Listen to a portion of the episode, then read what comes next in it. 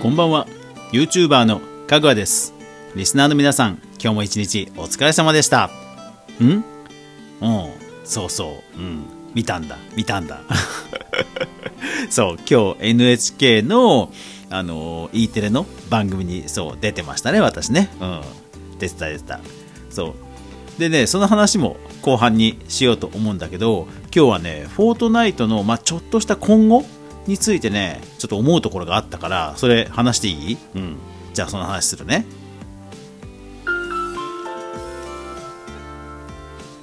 かぐわ飯。この番組は YouTuber であるかぐわが YouTube 周りの話題やニュース動画制作の裏話をゆるりとお話しするラジオ番組です。全36アプリで好評配信中。ぜひお好みのアプリでいいね登録フォローよろしくお願いしますはい。えっ、と今日はですねそのフォートナイトの、えーいろんなマップをちょっとプレイしたのでその辺の雑感な話をしたいと思います。えっ、と一つやったのはあれなんでしょうなんか名前をちょっと忘れちゃったんですけどあの上手い人たちが、えーじょあの実践向きの練習ができるマップということで、えーリアンさんかな YouTube で紹介していたマップをプレイしました。えー、となんでそれをもともとやろうと思ったかっていうとなんか FFA っていう単語を調べていたらその動画に行き着きで、えーまだかなり前の動画だったんですけど、まあ、1対1で、まあ、もしくは2対2で、えー実践向きな要はうんと建物があって建築もできてで、えー、と武器が相手も自分も含めてランダムになってる。っていう、えー実践向きなかなり1対1ができるっていうので、まあ、上級者の人たちがこぞって使ってるみたいなそういう動画だったんですよ。で最近あのほらハブに入る入り口が変わったじゃないですか。3つポンポンポンって、えー、とリンクが出てきて島コードを入れるのとクリエイティブをスタートするのと,、えー、とハブ島をマッチメイキングするマッチングするっていうのと3つになったじゃないですか。であのねえっ、と島コードを入れる？いきなり入れる？あの画面。あれなんとえっ、とマッチングがデフォルトなんですよ。あの島コード一方でハブ島に行ってからコード入力する今までの従来のタイプはマッチングが基本じゃないんですね。だから以前マッチングがなかった頃に作ったマップっていうのは基本マッチングオフになってるんですけどえーっと新規の画面からコードを入れるとその場合ねマッチングがデフォルトになっちゃってるのでなんかねオフのまま行きゃいいじゃんって思うんですけどエラーになるんですよ。えーって思ったんですね。昔のマップダメじゃんって思って。そう。ただあもしかしてじゃあ以前その上手い人たちがおそらく自分のフレンドとか仲間内で練習し合ったであろうそういうバトルマップが自動マッチングしてくれるんだったら実はぼっちの俺でも練習できるんじゃんってちょっと思ったんですよ。そう。それでね試しにやってみたらビンゴでしたよ。そう。マッチングして全然知らない人と1対1のバトル練習できました。うん。ただ ただねもうマッチングといっても本当にあの合わせるだけなので実力がマッチングするわけではないですね。ボコボコでした。というかあの上手い人って本当上手いですね。あのー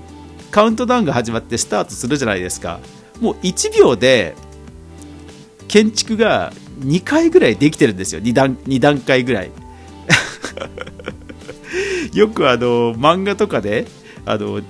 ね、上級者の人が素人を見ると止まって見えるみたいな、ね、セリフあったりするじゃないですか。もうまさにあの状態。リプレイとかで見たら本当に一コマ動かすだけでもう建築がね1234もう10枚ぐらい作られてるんですよ。びっくり。それは勝てるわけないですよね。うん。なんかね1回だけ水中戦に持ち込んだら意外と そんな変なバトルをするやつは多分体験したことがないんだか水中戦をやった時だけはね ちょっとね僕も楽しめましたけどもちろんそれでも負けましたけどね。うん。いやーだからねほんでそうそうその後はなんか最新のあのシーズンチャプター2にも対応したエイム練習マップもうゾンビがやたらポンポンポンポン飛んでくるとかいろんなコースを回ってくるとかあとは、えーと、おすすめで今紹介されてるスパイウィズスパイインでしたっけ？あの人狼のマップ、うん、をやりました。いやーでもどれもね仕掛けとかほんとすごいですね。うん。まあ人狼は最後ちょっとうまく終わんなかったのであれはバグなのかもしれないんですけどまあとはいえねなんか仕掛けのレベルはもうなんかうん想像つかないなって感じになってきたのをちょっと感じました。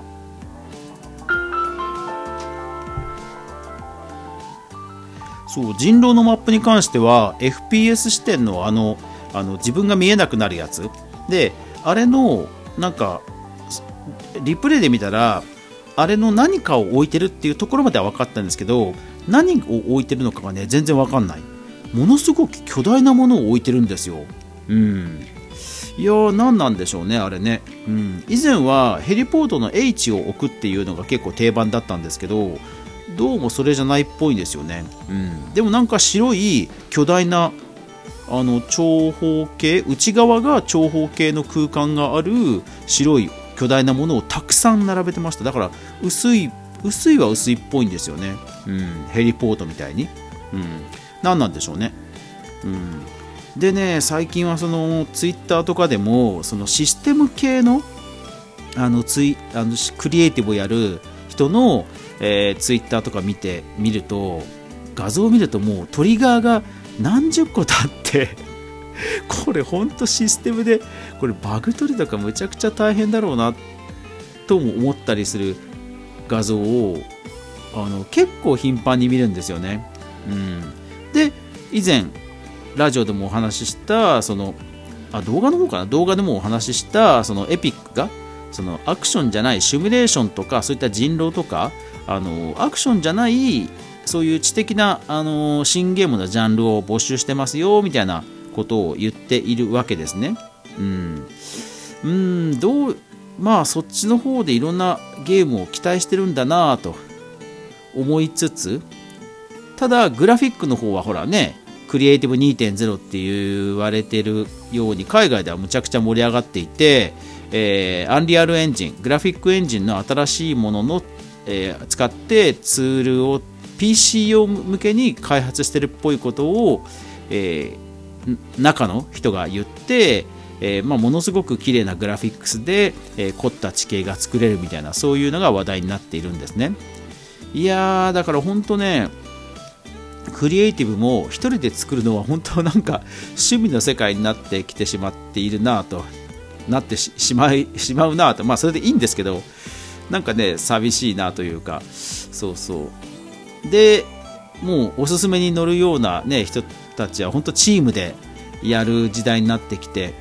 ね、本当に二極化というか差が激しくなるというかそういう、まあ、進化。進化の中でちょっとしたちょっと、うん。まあ、僕自身が実力がないっていうのが、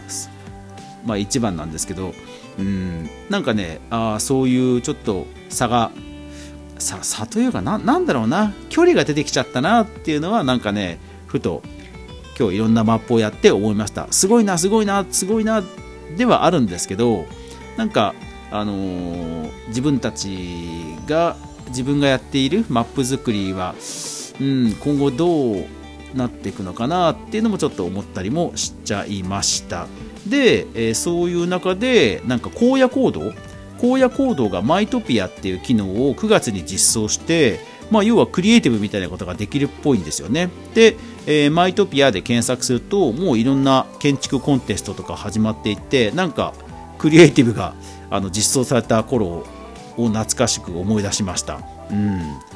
ね、で多分荒野行動ですから多分パーツとかが課金とかになるんですかね。ちょっとその辺よくわからないんですけど、まあ、マイクラがモッドとかでいろんな盛り上がりを見せてるようにエピックさんはまグラフィックスとかあとなんかあれですかねアプリストアみたいなのやるんですかね。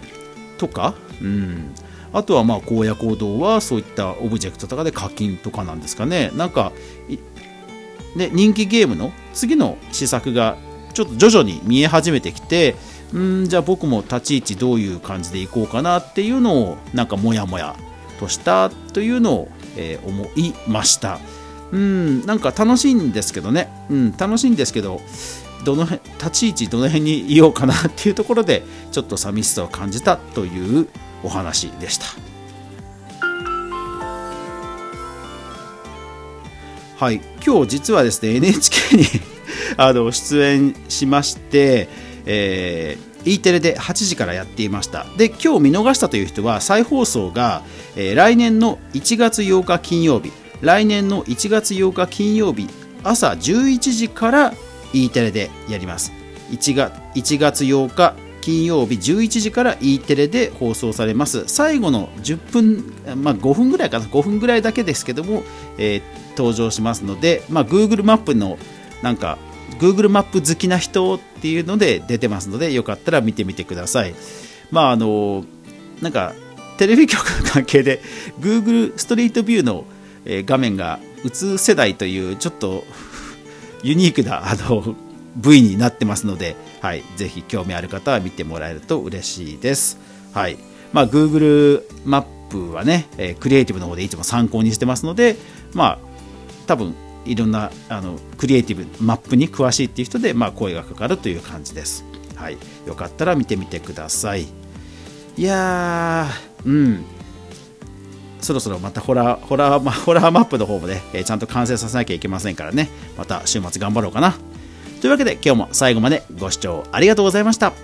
やまない雨はない。明日が皆さんにとって良い一日でありますように。そして明日も一緒に動画から未来を考えていこうぜ。